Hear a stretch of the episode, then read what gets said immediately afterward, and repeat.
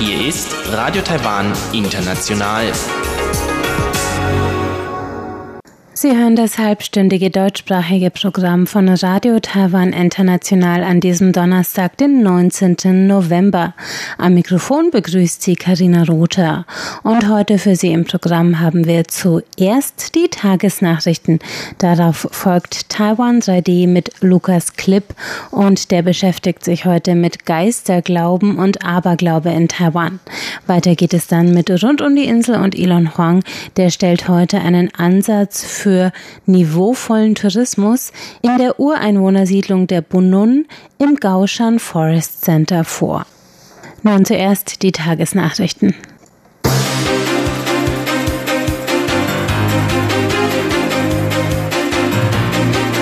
Sie hören die Tagesnachrichten von Radio Taiwan International. Die Schlagzeilen. NGOs protestieren gegen Fukushima-Abwässer im Pazifik. Außenamt kein Besuch der Präsidentin in Washington geplant und keine Quarantäneverkürzung für Feiertagsheimkehrer. Die Meldungen im Einzelnen.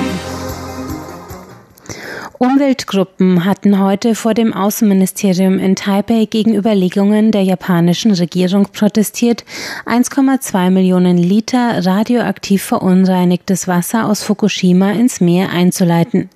Dabei handelt es sich um gesammeltes Kühlwasser, das seit der Flutkatastrophe 2011 zur Kühlung eines Reaktors in dem zerstörten Atomkraftwerk in Fukushima genutzt wurde. Täglich fallen weitere 120 Liter verstrahltes Wasser an.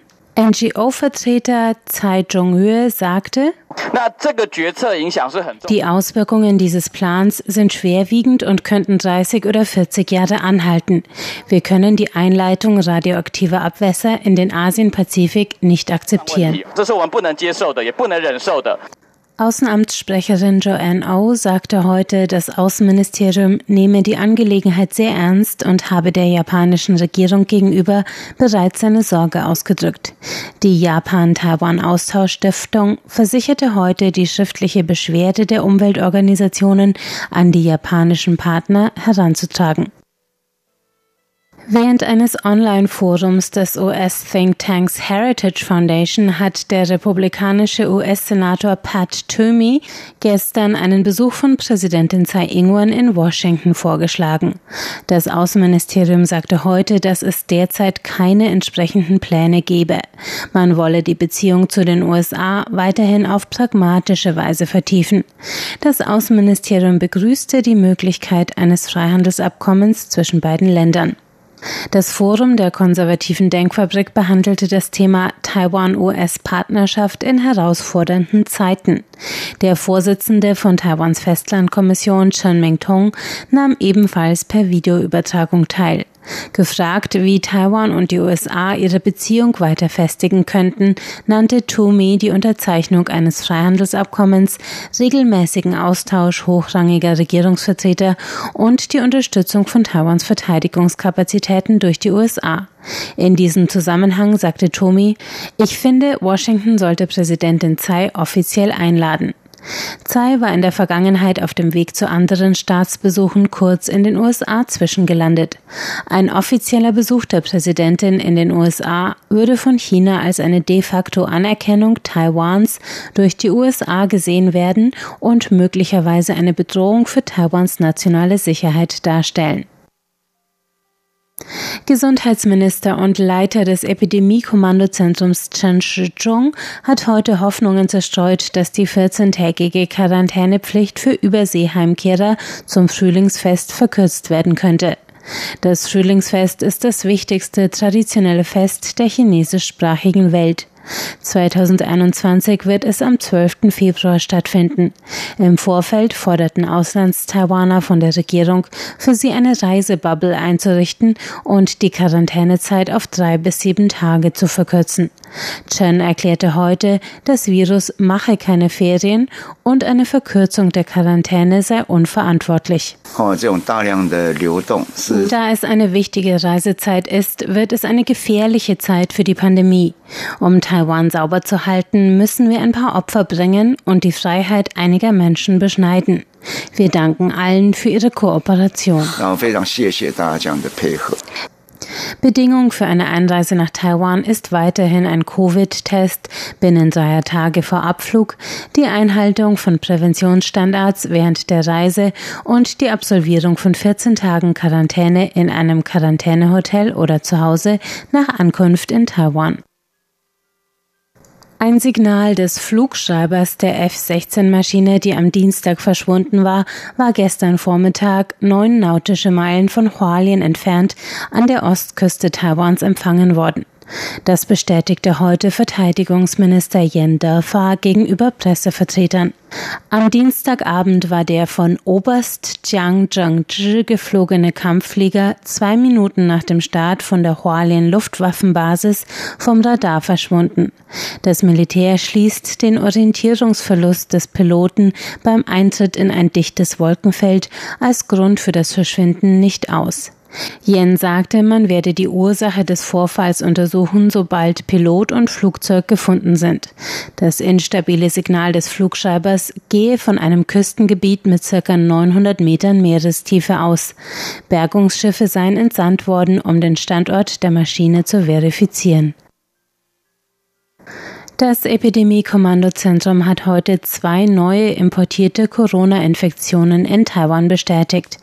Damit steigt die Zahl der Covid-Fälle auf 610. Es handelt sich um zwei Frauen Mitte 20, darunter eine türkische Flugbegleiterin, die am 10. November in Taiwan gelandet war, und eine Indonesierin, die am 17. November in Taiwan eingereist und wegen akuter Beschwerden direkt am Flughafen auf das Virus getestet worden war. Beide Frauen befinden sich unter ärztlicher Aufsicht im Krankenhaus. Alle Kontaktpersonen im selben Flugzeug sind informiert worden. Taiwan verzeichnet damit insgesamt 517 Corona-Fälle, die auf Ansteckung im Ausland zurückzuführen sind, 55 aus heimischer Übertragung und 36, die auf den Ausbruch der Krankheit auf einem Marineschiff zurückgehen. Sieben Menschen sind seit Februar an der Krankheit verstorben, 545 gelten als geheilt. Taiwan hat seit über 200 Tagen keine lokale Ansteckung mehr verzeichnet. Heute wurde in der Taipei Arena das weltberühmte Musical Phantom der Oper eröffnet. Für 22 Aufführungen bis zum 6. Dezember ist die amerikanische Crew angereist und hat vorab die verpflichtende 14-tägige Quarantäne absolviert. Taiwan ist damit der einzige Ort der Welt, wo derzeit eine Broadway-Aufführung stattfinden kann. Das vor 34 Jahren von Andrew Lloyd Webber komponierte Musical ist zum vierten Mal in Taiwan auf Tournee. Besucher dürfen sich auf ein mitreißendes Spektakel mit Jonathan Roxmouth als Phantom und Kaylee Ann Voorhees als Christine freuen. Die Schauspieler lobten im Vorfeld die Leistungen der taiwanischen Epidemieprävention. Regisseur Rainer Fried äußerte seine Begeisterung über die Akustik in der Taipei Arena. Kommen wir zur Börse. Der TAIEX hat heute mit 50 Punkten im Minus geschlossen. Das bedeutet einen Verlust von 0,37 Prozent bei einem Abschlusskurs von 13.722 Punkten. Das Handelsvolumen betrug 205 Milliarden Taiwan-Dollar. Das sind umgerechnet 7,21 Milliarden US-Dollar. Nun folgt das Wetter.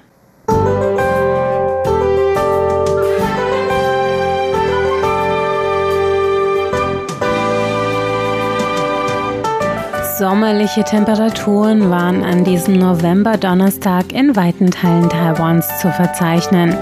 In den meisten Orten bewegte sich das Thermometer zwischen 27 und 31 Grad bei wolkenfreiem Himmel. In Kaohsiung und Chiayi in Südtaiwan wurden Höchstwerte von 34 und 33 Grad respektive gemessen. Der Freitag bringt Abkühlung für den Norden und Osten der Insel im Großraum Taipei sowie in Geelong, Ilan und Hualien kommt es zu dunklen Wolken und Regenschauern. Hier 22 bis 28 Grad, sonst bis zu 30 Grad.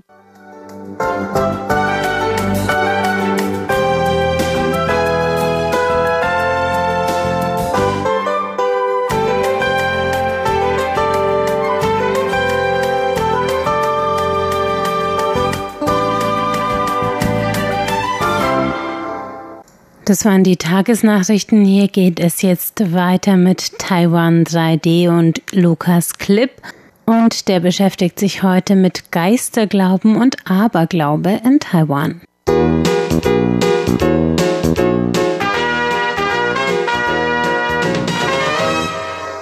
Auch wenn viele Menschen es sich nicht eingestehen mögen, ist wohl fast jeder Mensch ein wenig abergläubisch. Deutsche sind im Vergleich zu anderen Ländern zwar eher weniger abergläubisch veranlagt, doch auch bei uns gibt es so einige Volksglauben, von denen jeder schon mal gehört haben dürfte. Wer hat nicht in seiner Kindheit mal im Garten oder auf der Wiese in der Nähe des Hauses nach einem vierblättrigen Kleeblatt gesucht, da ihm die Eltern erklärt hatten, dass ein solches Kleeblatt Glück bringe. Nicht wenigen Menschen wird am Freitag, dem 13., dem unglückverheißendsten Tag des Jahres, etwas mulmig zumute.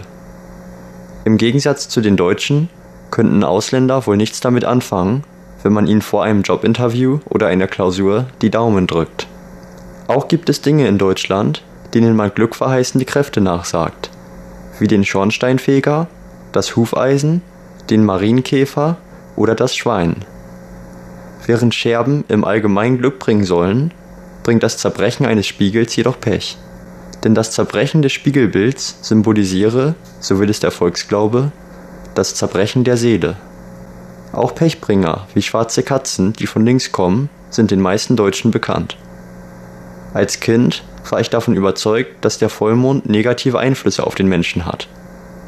Ob ich aber einfach zu viel Harry Potter gelesen habe oder ob das Mondlicht wirklich eine mysteriöse Kraft auf den Menschen auswirkt, kann mir bis heute keiner sagen.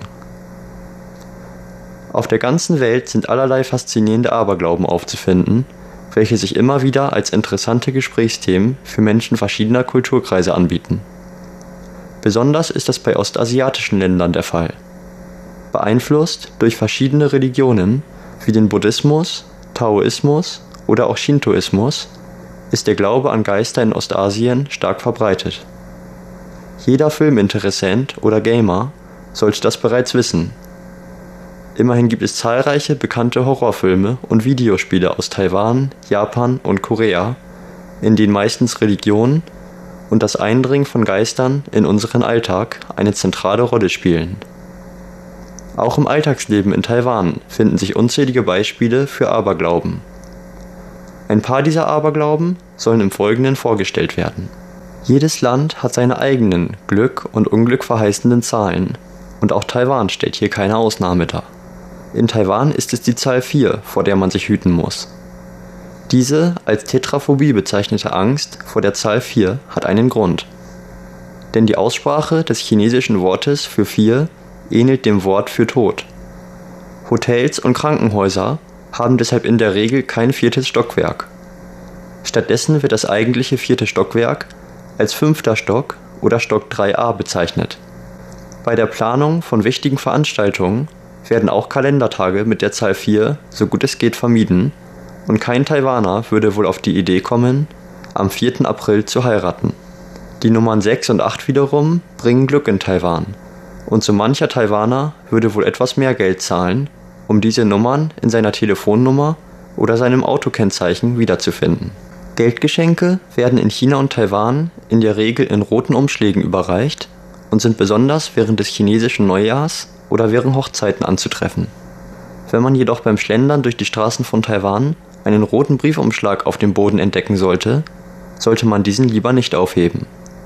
Auch in diesen Briefumschlägen befindet sich zwar meist Geld, allerdings werden solche Umschläge absichtlich von Müttern, deren Tochter kürzlich verstorben ist, dorthin gelegt. Wenn ein Mann nun diesen Brief aufhebt, ist die Wahrscheinlichkeit hoch, dass eine hocherfreute Mutter, die irgendwo in einem nahegelegenen Busch gelauert hat, auf den Mann zugerannt kommt. Da er den Umschlag aufgehoben hat, müsse er ihn einwilligen, den Geist ihrer verstorbenen Tochter zu heiraten. Erklärt er sich damit nicht einverstanden, so will es der Volksmund, wird der Geist der Tochter ihn heimsuchen, bis er sich schließlich zur Heirat bereit erklärt. Doch warum will die Mutter überhaupt einen Bräutigam für ihre verstorbene Tochter finden? Die taiwanische Gesellschaft ist geschichtlich stark patriarchalisch geprägt.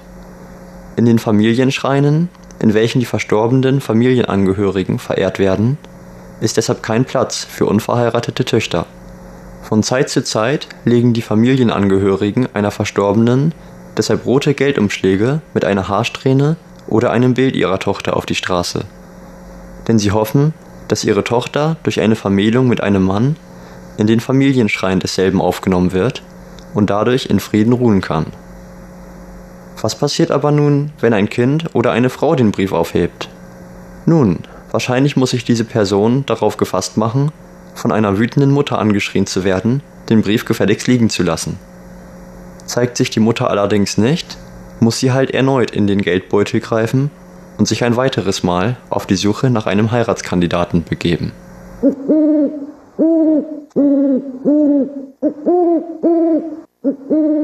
Der siebte Monat des chinesischen Kalenders wird als Geistermonat bezeichnet. Während dieses Monats öffnen sich die Pforten zum Jenseits und viele Geister kommen in die Welt der Lebenden auf der Suche nach Essen und Unterhaltung. Am 15. Tag dieses Monats findet das sogenannte Geisterfest statt. Während dieses Festes verbrennen Taiwaner Papiergeld oder andere Papierminiaturen verschiedener Gegenstände. Sie glauben, dass diese Gegenstände dadurch in die Geisterwelt übergehen und von verstorbenen Familienmitgliedern verwendet werden können. Scheinbar muss man sich auch im Jenseits noch Sorgen ums Geld machen. Um sich die Geister fernzuhalten, gibt es einige Dinge, die Taiwaner während des Geistermonats vermeiden sollten. Man sollte etwa nicht in offenen Gewässern baden gehen, weil ein Wassergeist nach einem greifen und in die Tiefen hinabzerren könnte. Das Wort Geist sollte in Gesprächen vermieden werden, weil die Geister es so interpretieren könnten, dass man nach ihnen rufe. Stattdessen verwenden manche Taiwaner das Wort Haoxiong Di, was in etwa die guten Brüder bedeutet. Auch neue Autos oder Häuser sollten nicht gekauft werden. Denn wenn man Pech hat, kauft man sich gleich noch einen Geist mit dazu. Außerdem sollte während des Geistermonats nicht geheiratet werden. Menschen, die jedoch nicht so abergläubisch veranlagt sind, kaufen gerade während dieses Monats gern neue Autos oder halten Hochzeiten ab, weil die entsprechenden Kosten während dieser Zeit ein gutes Stück niedriger sind.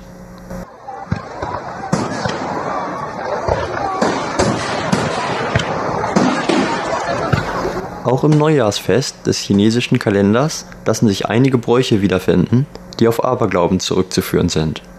Am Neujahrsabend bleiben die Kinder so lange wach wie möglich. Man glaubt, je länger die Kinder wach bleiben, desto älter würden deren Eltern werden. Dies ist auf eine chinesische Legende zurückzuführen, welcher zufolge im antiken China ein Nian genanntes Biest in den Bergen hauste. In der Neujahrsnacht kam das Nian vom Berg herab und überfiel die nahegelegenen Dörfer. Da das Nien jedoch Angst vor Licht und vor allem der Farbe Rot hatte, blieben die Dorfbewohner nachts lange wach und versuchten das Biest durch Lärm und rote Lichter zu vertreiben. Die Angewohnheit von Chinesen und Taiwanern, in der Neujahrsnacht wach zu bleiben und Feuerwerke zu entzünden, ist auf diese Legende zurückzuführen. Auch das Essen, das an Neujahr verzehrt werden sollte, orientiert sich an einigen Aberglauben. Die hiesigen Bezeichnungen für Fisch, Reiskuchen, Hühnchen, Ananas oder Orangen ähneln in ihrer Aussprache glückverheißenden Wörtern, die Dinge wie ein langes Leben oder Reichtum versprechen und dürfen deshalb bei keinem Festmahl fehlen. Im chinesischen Kulturkreis ist es oft schwierig, zwischen Aberglauben und Tradition zu unterscheiden. Viele Bräuche, die auf Aberglauben aus alten Zeiten herrühren, sind inzwischen schon so fest in der hiesigen Kultur verankert, dass es keine Rolle spielt, ob man den Bedeutung hinter diesen Bräuchen Glauben schenkt oder nicht. Durch Einflüsse aus dem Westen sinkt der Glaube an Geister in der taiwanischen Bevölkerung zwar langsam. Es ist allerdings nicht abzusehen, dass die Orangen in naher Zukunft vom Neujahrsfest mal verschwinden werden. Das war Taiwan 3D mit der Lukas Clip und hier geht es gleich weiter mit Rund um die Insel.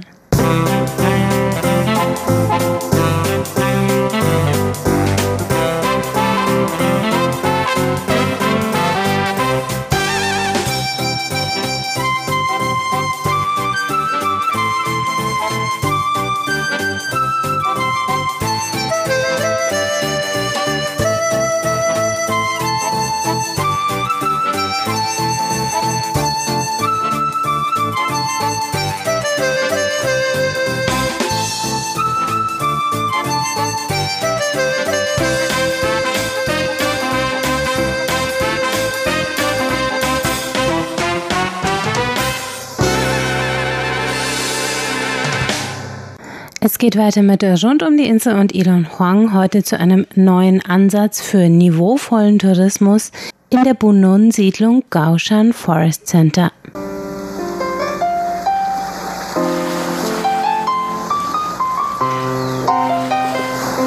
Rund um die Insel. In Hualien County gegenüber dem Pazifischen Ozean liegt auf einer Höhe von etwa 150 Meter über dem Meeresspiegel das Gaoshan Forest Center. Trotz des Namens, der im Chinesischen hoher Berg bedeutet, ist Gaoshan kein hoher Berg, sondern der Name einer Siedlung des einheimischen Bunong-Stammes. Besucher werden hier von Tieng Ma, Mitbegründer des Gaoshan Forest Centers, begrüßt. Ausgestattet mit einem Messer in der Taille und einem traditionellen Bunung-Kopfschmuck feuert er ein Jagdgewehr ab und singt eine alte Bunong-Melodie. Seine widerhallende Stimme hallt durch den Wald. Als nächstes erzählt er die Geschichte der Siedlung Gaoshan. Die Begrüßungszeremonie, bei der Tiang Ma den Vorsitz führt, ist akribisch darauf ausgerichtet, das Niveau des Tourismus bei dieser eingeborenen Gemeinschaft zu heben.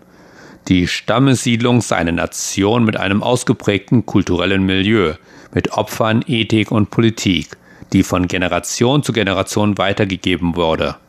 Er hoffe, dass die Touristen all das in einer Umgebung des gegenseitigen Respekts aufnehmen können, so Ma.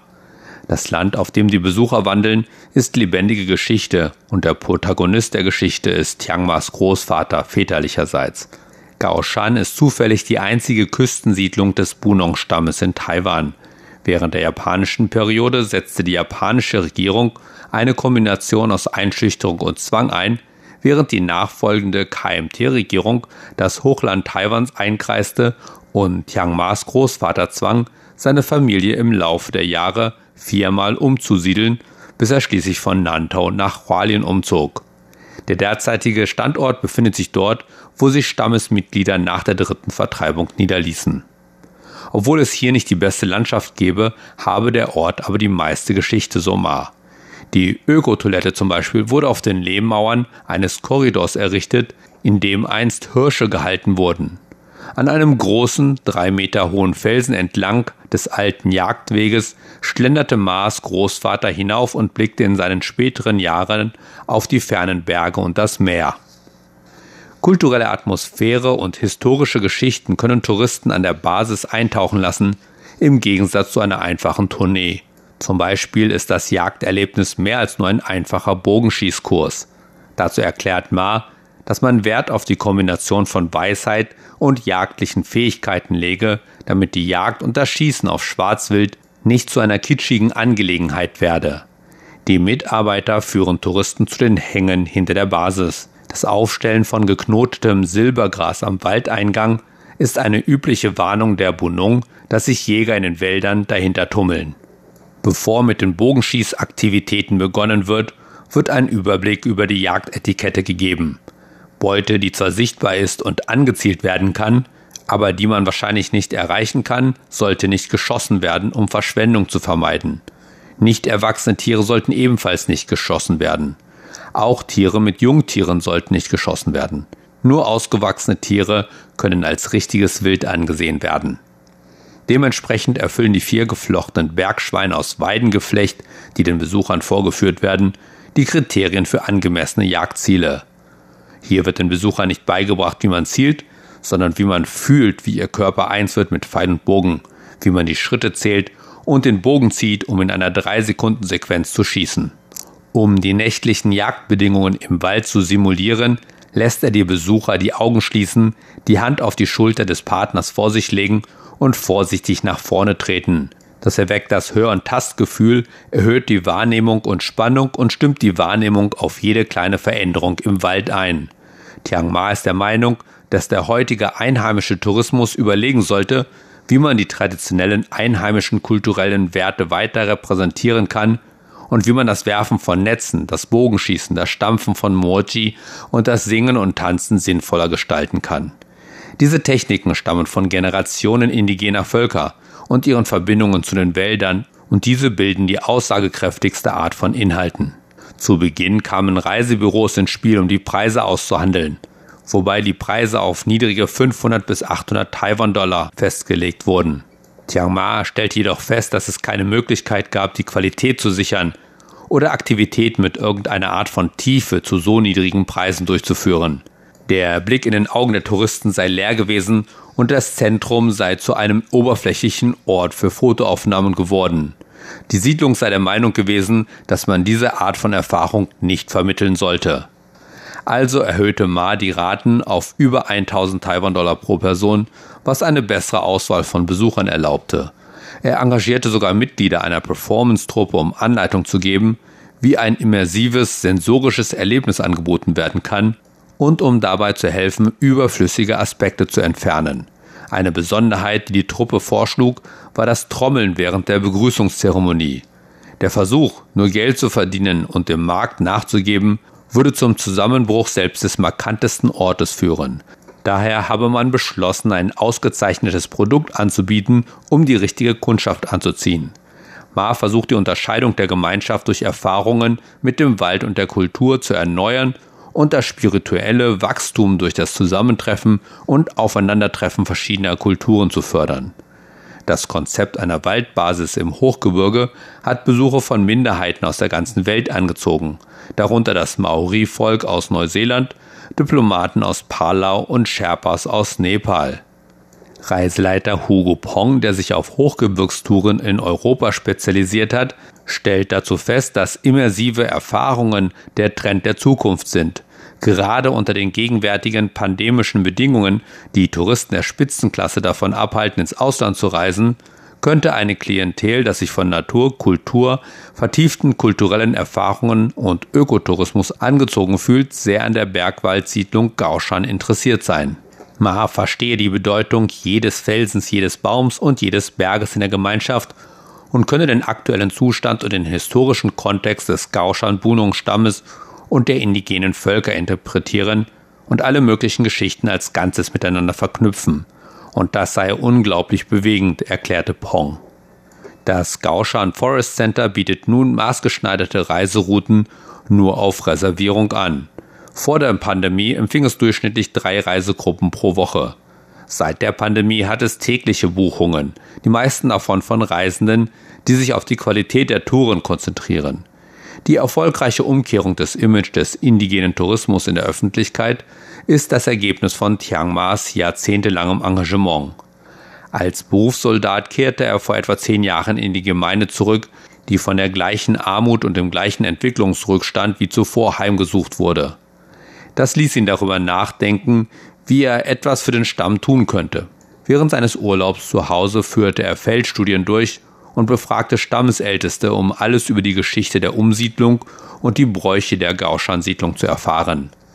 Nachdem er sich vor etwa drei Jahren aus dem Militärdienst zurückgezogen hatte, fasste er die Ergebnisse seiner Umfragen und Interviews inhaltlich zusammen und entwarf vertiefte Erfahrungen. Ungefähr zu dieser Zeit entdeckte Jasper Hü, ein klinischer Psychologe und leidenschaftlicher Outdoor-Fan, in der Gegend mehrere alte Bäume, die sich hervorragend zum Klettern eigneten und somit perfekte Requisiten für die Abenteuertherapie waren, die er studierte und praktizierte.